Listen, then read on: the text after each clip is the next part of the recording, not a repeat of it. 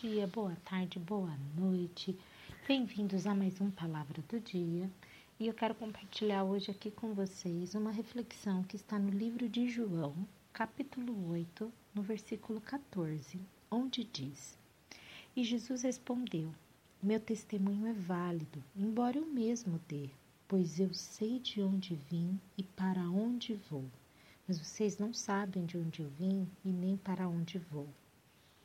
Bem, esse versículo eu gostaria de destacar o começo dele, onde diz: Meu testemunho é válido, embora eu mesmo dê, pois eu sei de onde vim e para onde vou. Bem, embora pareça um trecho super pequeno, ele nos gera uma excelente reflexão a respeito de identidade. Bem, Jesus aqui ele demonstra que o seu testemunho ele é verdadeiro embora ele estivesse falando de si mesmo, o testemunho dele era válido. Por quê? Porque ele tinha certeza de onde ele veio e para onde ele iria. Bem, Jesus tinha claro a sua identidade.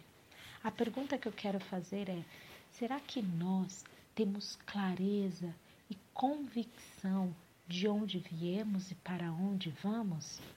Bem, podemos ver que para dar um bom testemunho, convicção é a base para isso.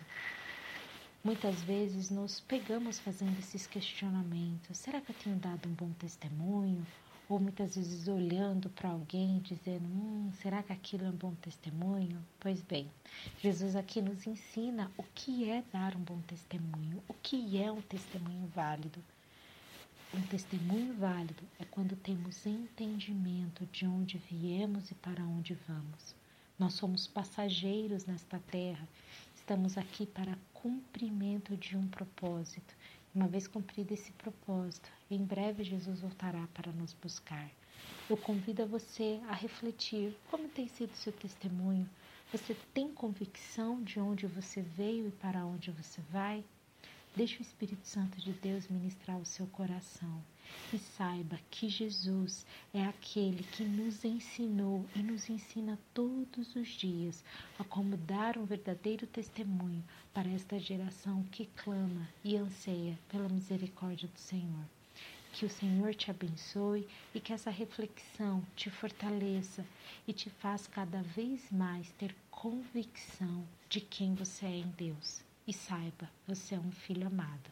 Que o Senhor te abençoe.